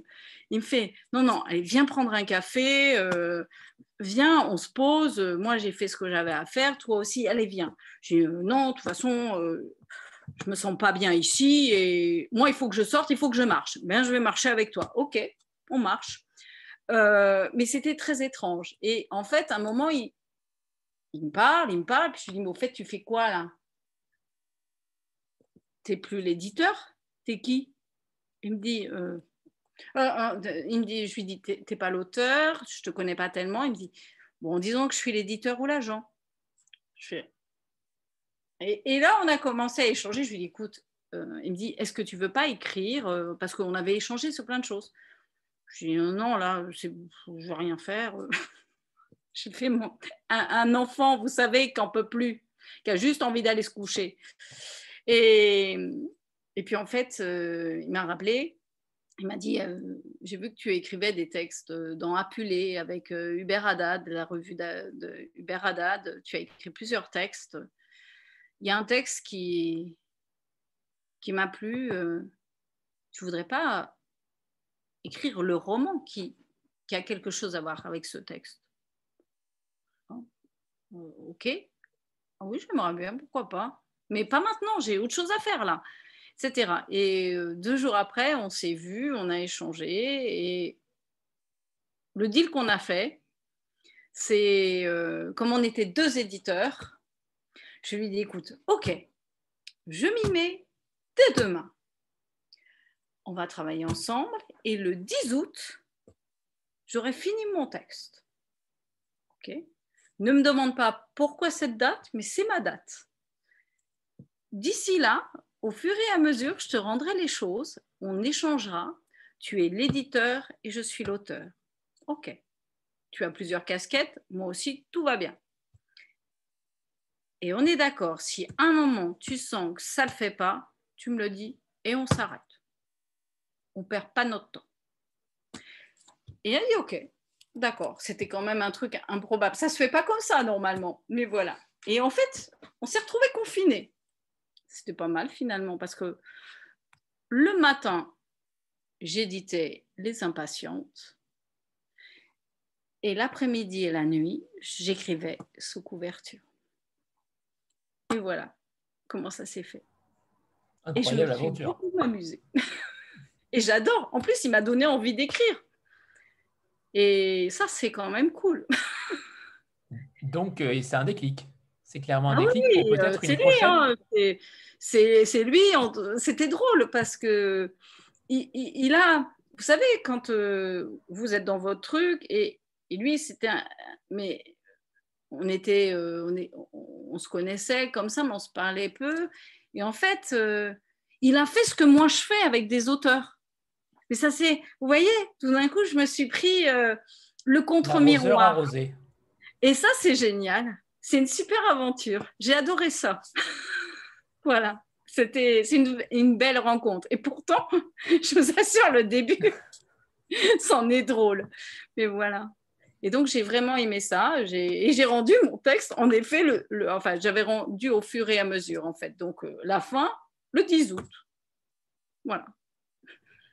Il n'y avait pas de, de, de, symbolisme particulier avec ce 10 août, hein. c'était euh, simplement. Il y avait une raison, il y avait une raison euh, tout à fait personnelle et dont je parlerai sans doute un jour. il y avait une raison très précise et il fallait la respecter. Voilà, c'est tout. Et je ne pouvais pas lui dire, mais c'était le 10 août. Et c'était vraiment entre moi et moi. Ça pouvait être que le 10 août. Et c'était comme ça. Et il a accepté parce que de toute façon, il n'était plus à ça après. Hein. Puis ça faisait partie du deal. Comme quoi, des fois, on négocie des, des avances, etc. Moi, j'avais négocié le 10 août. ok. Alors, on va parler de cette fameuse rentrée euh, dont vous m'avez donné l'eau à la bouche euh, il y a quelques jours. Euh, vous l'avez fait, vous avez fait une présentation cet après-midi, donc tout est frais, justement. et, on a hâte de découvrir ces deux textes que vous nous proposerez à la rentrée. Alors, ce sont deux textes qui, qui, pour plein de raisons, s'inscrivent complètement dans ce que je fais. À la fois l'Afrique, les migrants, la guerre, euh, qui sont très cohérents avec, on parlait de sous-couverture, avec le Proche-Orient, avec tout ce que moi j'ai ressenti dans tout ce que je vous ai dit. Et euh, la question que je me suis posée, c'est qu'est-ce qu'on fait après euh, les impatientes? Eh bien, voilà ce qu'on fait. On fait alors un, premier roman publié en France d'un auteur qui s'appelle Khalil Diallo. Il est, originaire de Mauritanie, il vit euh, à Dakar et c'est une jeune plume euh, connue en Afrique, comme l'était Amal euh, en Afrique, mais qui n'a jamais été publiée en Occident, ni nulle part ailleurs que sur le continent africain. Euh, il, a été euh, finaliste du prix Orange. Euh, il a reçu le prix Ahmed Baba à la rentrée littéraire du Mali et il est finaliste du prix Kourouma à Genève. son texte s'appelle L'Odyssée des oubliés. C'est évidemment quelque chose qui a à voir avec le périple des migrants entre l'Afrique et la Méditerranée, où les rêves, euh, quelquefois, leurs rêves se, se, fracassent.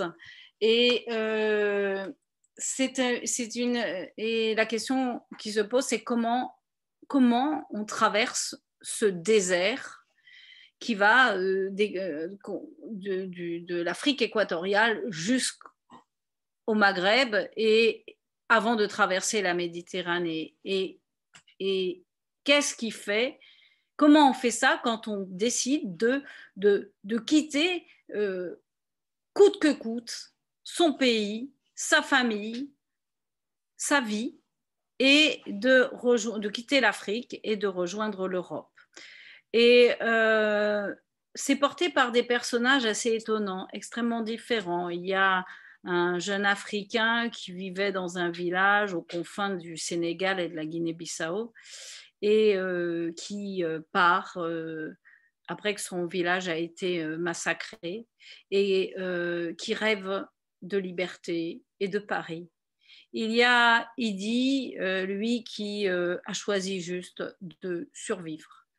Il y a Alain, qui est lui un écrivain très euh, connu, euh, euh, engagé politiquement et qui a fui son pays parce que il risquait la, prison et qui rêve de se réinventer en continuant d'écrire, en, rejoignant l'Europe.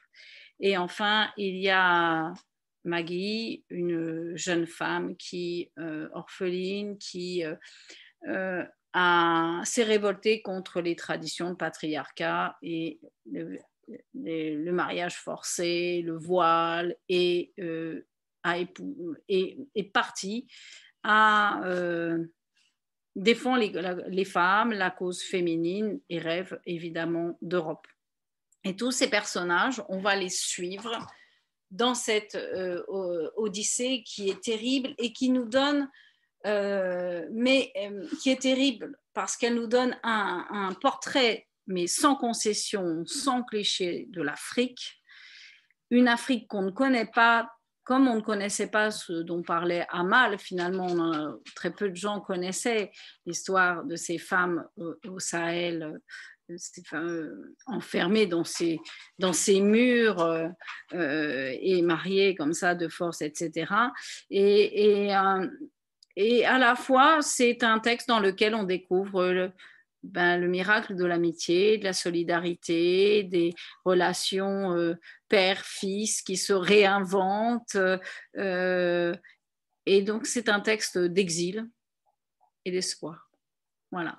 C'est Khalil Diallo, euh, l'Odyssée des oubliés. Et donc, c'est vraiment un tout jeune écrivain. Il a la trentaine, même pas. Et euh, après, j'ai un, donc l'autre texte alors là c'est lui je suis totalement obsédée par lui euh, parce qu'en fait euh, il y a une raison à ça hein. c'est parce que j'étais donc dans sous couverture ce texte sous couverture si vous le lisez vous verrez il se passe beaucoup au Proche-Orient dans une quelque chose lié à, ce, qui nous concerne, puisque c'est contre la lutte, la lutte contre Daesh, et on a tendance à oublier que euh, Daesh euh, et euh, les attentats, etc., et malheureusement, tout ce que je vous disais à propos de Trump et autres a eu une conséquence, c'est qu'aujourd'hui Daesh s'est complètement réinventé euh, il n'a pas la force de faire tout ce qu'il faisait, mais ça va, ça va finir par pas tarder euh, au, Proche-Orient. Et de la même façon, ils sont passés au Sahel et ils font la même chose.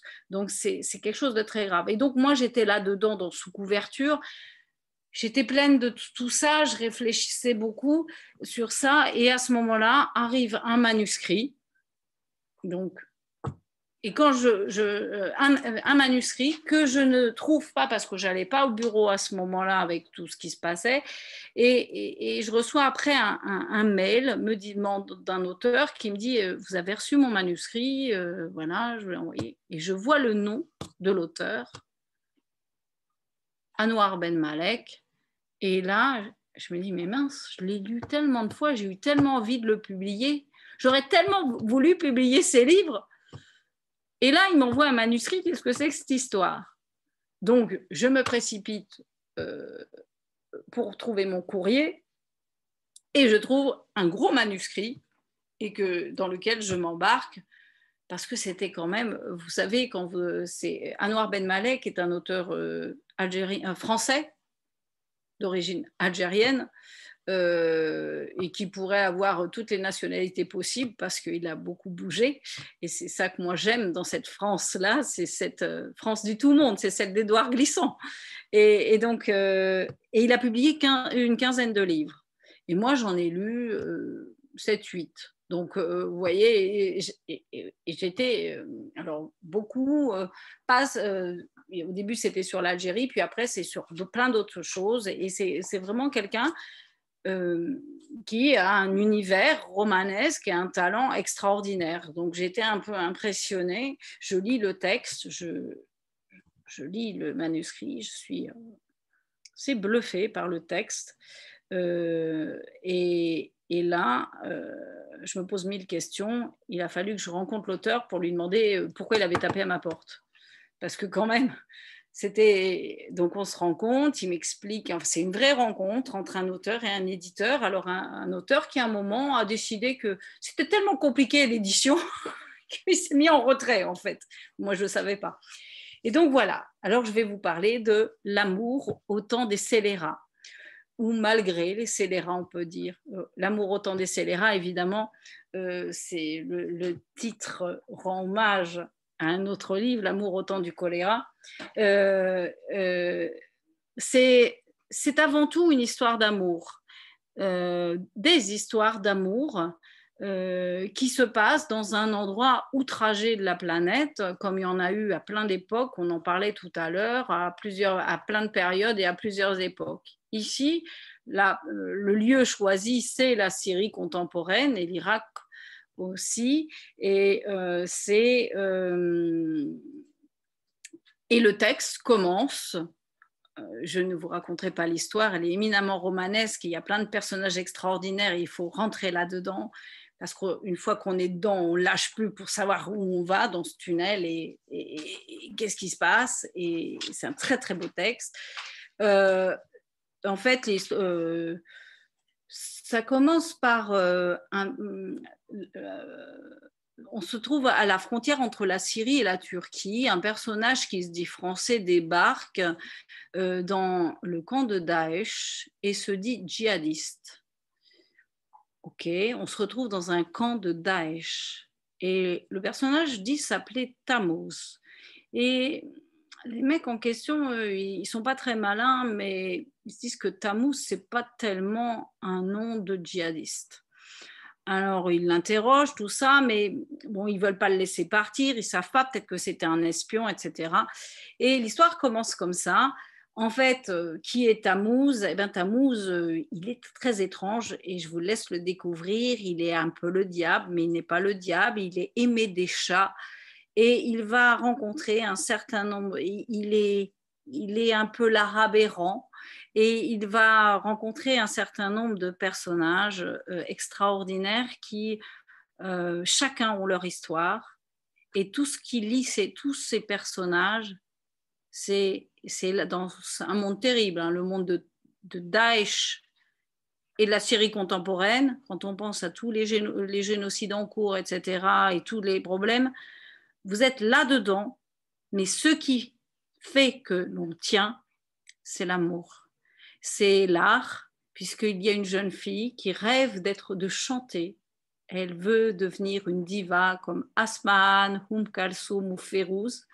Et, et se pose aussi la question de la foi, puisque nous sommes dans la région où toutes les religions monothéistes sont présentes et dans une région très ancré dans un passé long, mais dont on a oublié ce passé. C'est un très très, c'est éminemment romanesque, c'est c'est très fort. Euh, et quand on parle de choses euh, souvent terribles, il y a beaucoup d'humour ou de cynisme, et donc euh, on s'amuse bien aussi. Voilà, ça c'est L'amour au temps des scélérats de Anwar Ben Malek. Et c'est un personnage qui vit en France et quand on l'écoute, on a toujours envie de lui poser plein de questions parce qu'il a eu plein d'histoires. Enfin, c'est un, il, est, il est mathématicien, mais c'est un très, très grand écrivain, avant tout, je pense. Je crois qu'il a un peu oublié d'être mathématicien, ou alors il est deux ensemble. C'est Omar Hayam, ça doit être ça. voilà. Et ça, c'est. euh, suis très heureuse de, faire ce de publier ce texte parce que c'est aussi euh, montrer que dans cette maison, cette nouvelle maison, vous l'avez dit, elle est assez récente, on fait des premiers romans, on fait aussi des premiers romans euh, d'auteurs qui, des premiers romans publiés en France, c'est-à-dire que je fais découvrir, j'essaie d'assumer totalement l'idée qu'on doit se faire de la francophonie. Et euh, on, est aussi capable de publier euh, euh, des auteurs confirmés, un peu comme l'était déjà Kan Gundai, qui était un auteur qui j'avais publié plus, enfin, le huitième livre, puis le cinquième, puis le sixième, puis le septième, enfin voilà, mais j'ai pas, c'était déjà, mais là on est au-delà, c'est clair. Donc ça fait plaisir. C'est aussi un challenge. J'aime bien cette idée. Donc voilà ma alors ça, ça, sort fin août, début septembre? Alors euh, le premier, euh, Khalil Diallo, euh, l'Odyssée des oubliés, c'est le 20 août et Anwar Ben Malek, L'amour au temps des scélérats, c'est le 27 août. Parfait, parfait. Alors, j'ai 200 pages et l'autre, il est plus gros. Hein. Je vous le montre. Il est là.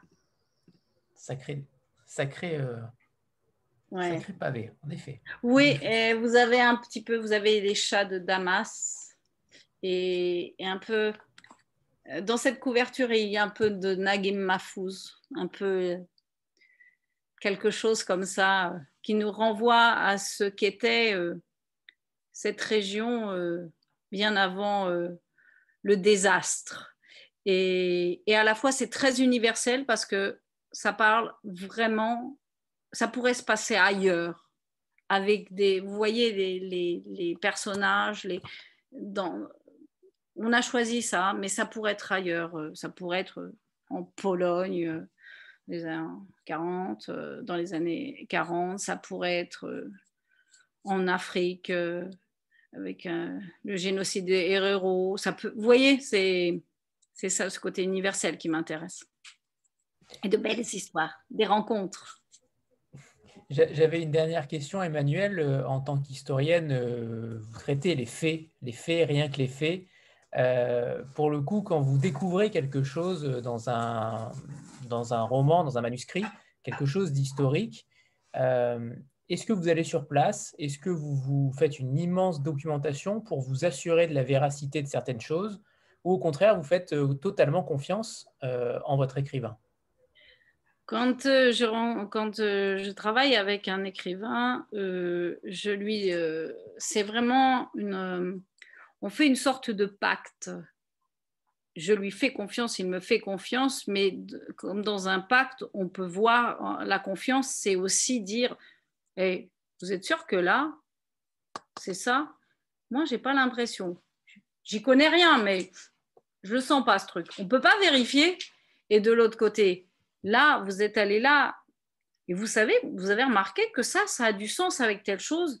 Et, chacun arrive, vous voyez, avec ce qu'il qu'il est, son monde à lui. Et c'est un échange, c'est une discussion. Euh, de la même façon, euh, je l'ai vu, alors euh, là, en effet, à un moment, on parle de Sumer, de la Mésopotamie, j'ai échangé avec lui, il se trouve que je connais bien. ça tenait la route, son affaire c'était bien. Et par ailleurs, euh, c'était même très bien. Et, mais par ailleurs, euh, sur une autre chose, je lui disais, euh, non, quand même, là, vous êtes sûr qu'il faut aller là? Non. Et, là, vous voyez si l'auteur, il est au bon endroit aussi. vous êtes sûr? Je Réfléchissez. Puis après, il revient vers vous, puis il fait, bon, je vous préviens, j'ai supprimé tout ce chapitre-là jusque-là. Il fait, oh, bah, c'est top, c'est ce qu'il fallait faire voyez, c'est aussi un jeu comme ça. c'est, ça s'appelle l'intelligence humaine. Donc, euh, malheureusement, elle n'est pas toujours bien répartie. Mais, mais en tout cas, on essaye d'échanger comme ça. Et je me souviens avec Amal, mais elle vous l'avait raconté, euh, euh, puisque Amal, quand elle écrit en français, pense en peul, des fois, je disais, Amal, ça veut dire quoi ton truc là? C'est du français, mais j'y comprends rien moi. Donc c'est pas, je sais pas, je elle me dit, mais si. Je dis, attends, nous, on dit pas comme ça. Et en fait, on arrivait avec des expressions qui... On prend pas les mêmes expressions puisque les langues se mélangent. C'est pareil avec le kurde, avec d'autres. Donc, euh, on arrivait à des trucs pas possibles. Et moi, je disais, ah mais non, alors là, c'est pas possible. Et elle m'engueulait. Et je disais, ben moi aussi, je vais t'engueuler parce que là, c'est pas possible. On publie pas, euh, non, c'est pas possible. Et donc, il y a des discussions, mais ça, c'est normal ça, c'est du débat et on échange. Et donc oui, on ça arrive. Hein. Moi, je me souviens. Euh, alors, ça dépend des. En France, les gens ont tendance à bien vérifier les choses. Mais vous savez, quand moi, je suis un éditeur au départ de littérature étrangère, et euh, il y a certains pays, ils n'éditent pas, donc les textes, ils sont imprimés directement, ils ne sont pas relus voilà. Et, je me souviens, alors ça c'était trop fort, c'était pour Irving Yalom, euh, c'était le problème Spinoza. aux États-Unis, ils avaient voulu le, publier le plus vite possible. Il n'avait pas tout à fait fini, il n'avait pas fini toutes les vérifications, justement. Et donc, moi, j'ai la traduction, euh, je la lis, je commence à travailler, et je me souviens, j'appelle Irv, et je lui dis Attendez là, cette citation, mais elle est complètement bidon. il y a un grand silence. Et je me dis, il va me voler dans les plumes. J'étais embêtée, mais je me suis dit, je le sors comme ça, au moins. Et là, il fait oh, merci. Et, il est, et du coup, c'est notre édition qui a aidé euh, la deuxième édition américaine. Parce que quand même, là, euh, c'est nous qui avons vérifié. Donc euh, moi, je préfère parce que oui, mais c'est le fait d'être historienne, vous avez raison. Le fait sont des faits, sont des sources. Après, rien n'empêche de basculer dans la fiction. Il ne faut pas être dans l'inadéquation, il faut être à la juste place. Et moi, c'est ce que je dis euh, euh, aux auteurs quand ils sont sur quelque chose d'historique ou je l'ai vu avec Marie Bardet, par exemple, qui là travaille sur la matière historique et fait de la fiction mais elle a besoin de, tout un background euh, euh, historique. Euh, et quelquefois, je lui disais, tu as travaillé à partir de quoi? Tu me racontes, mais c'est plus comme ça, on, échange, on apprend, on apprend l'une de l'autre. Et ça, c'est intéressant. J'ai eu la même expérience pour moi dans sous-couverture, puisque dans sous-couverture, il y a des faits, il y a une chronologie historique imparable. Et, en fait, la fiction a lieu dans ce... Mais il y a une sorte de ligne historique. Euh, elle repose sur des sources, euh, je dirais des sources autant que possible, puisqu'on est dans le domaine de, de la guerre et d'une guerre contemporaine dont on ne sait pas finalement si elles sont toujours vraies, puisqu'il peut arriver qu'il y ait des, des, événements qui soient tenus sous le sceau du secret ou simplement des médias qui racontent une chose qui n'en est pas une autre. Mais vous voyez, euh, ça, oui, c'est tout le temps, je fais toujours attention, mais ils le savent. Enfin, voilà, quand on va voir, euh, il y a des éditeurs qui ne sont pas historiens. Il, y a des... Aucun d'ailleurs, aucun ne l'est hein, d'ailleurs. C'est très rare. Dans la littérature euh, contemporaine, je, je sais pas. Finalement, on a tous, dans l'édition, c'est très particulier il y a pas euh, il y a quelques formations depuis euh, quelques années, enfin euh, disons 30 ans, il y a des formations dans l'édition, mais pas des formations d'éditeurs, c'est des formations des fonctions, je dirais, des fonctions support. Mais l'éditeur en lui-même, alors avant, c'était des gens. Euh, alors euh, c'est un peu, ça a changé l'édition parce que euh, dans, dans, les éditeurs, vous avez des éditeurs. on n'est pas tellement, on n'est pas beaucoup, on est de moins en moins à être des dinosaures en fait. Parce que moi, je me considère comme un dinosaure, dans le sens où, oui, je suis historienne, je lis le latin, le grec, d'autres langues, et j'ai une entreprise que j'ai menée depuis des années mais j'ai pas j'ai pas fait d'école de commerce, j'ai pas fait de management, tout ça c'est des mots barbares pour moi, mais je sais faire. J'ai appris euh, sur le tas plein de choses. Et euh, on n'est pas tellement nombreux, mais il y a des, gens qui, euh, qui, je le vois dans les éditeurs que je connais, dans, les, dans les éditeurs indépendants, vous en avez quand même quelques-uns comme ça philosophe. Euh, euh, vous en avez eu, vous avez eu David Meulemans, des Forges de Vulcain, il est philosophe, lui. Oui, oui, oui. Oui, oui. oui. Hein oui. Et, il est, voilà, ben ça, ça le, c'est quand même quelque chose qui le tient. Vous voyez, il y a une, d'ailleurs, il, euh, il travaille à sa façon dans son rapport au monde. Vous voyez, il, il, y a Benoît Viraud, euh, pareil, euh, il, s'est construit d'une certaine façon. Euh, voilà. je parlais de Maurice Hollander pour changer de génération. Maurice Hollander, il est historien de l'Antiquité, chercheur et directeur de collection.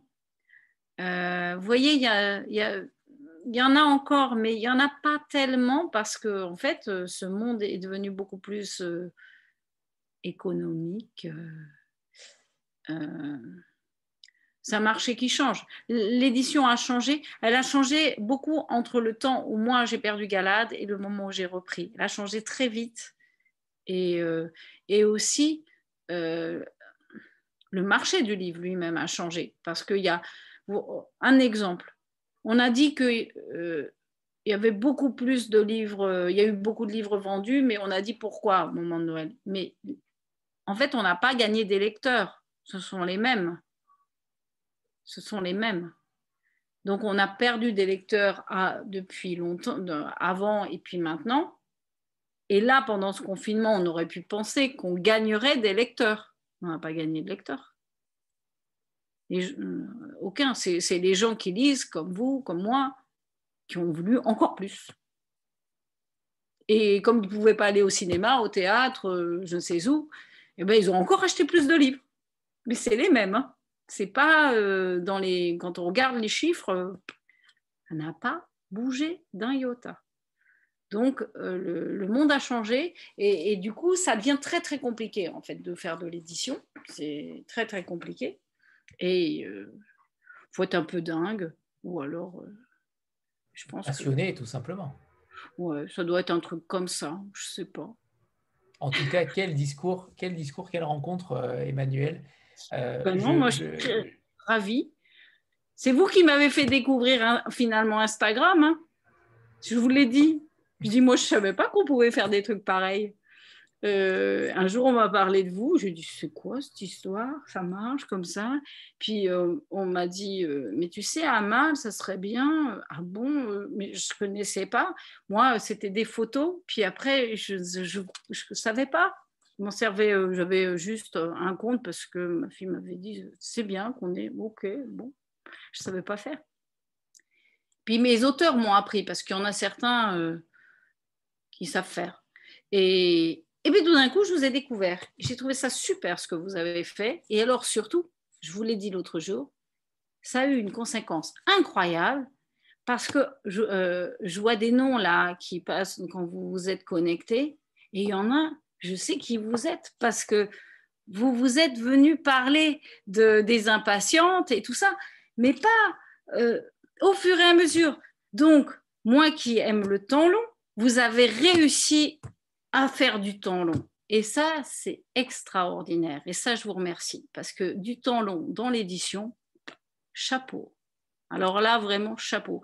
Et ce que vous m'avez demandé tout à l'heure, une pépite oubliée, etc., c'est magique.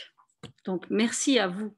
C'est moi, moi je, fais, euh, oui, je suis passionnée et, je défends mes auteurs et je défends une idée de la littérature, mais nous avons la même, je crois. Et ça, c'est important. On se sent moins seul. Nous avons la même, Emmanuel, et ça me touche beaucoup ce que vous dites. Merci. Merci. Et, d'ailleurs, c'est pas pour rien que le, replay de Jaili Amadou Amal euh, est en tête des vues, puisque euh, clairement, c'était une rencontre fabuleuse. Et, c'est vrai qu'on était frustrés de ne vous avoir qu'au début, euh, que 15 petites minutes. Et je comprends maintenant, je, je me bénis de vous avoir réinvité cette fois parce que on a pris, en tout cas pour ma part, j'ai pris une claque pour, par ce discours-là. merci. En tout cas, merci à vous, merci, à vous à vous tous, à vous toutes. Euh, vraiment, euh, merci pour votre temps, merci pour votre enthousiasme, vos questions. Euh, ça fait du bien de savoir qu'on n'est pas seul, vraiment. et ça donne envie de continuer. Et donc, tenons ensemble, vraiment. merci. Merci, merci Emmanuel. Merci infiniment. Bonne soirée à tout le monde. Merci, bonne soirée. Au revoir Emmanuel, merci infiniment.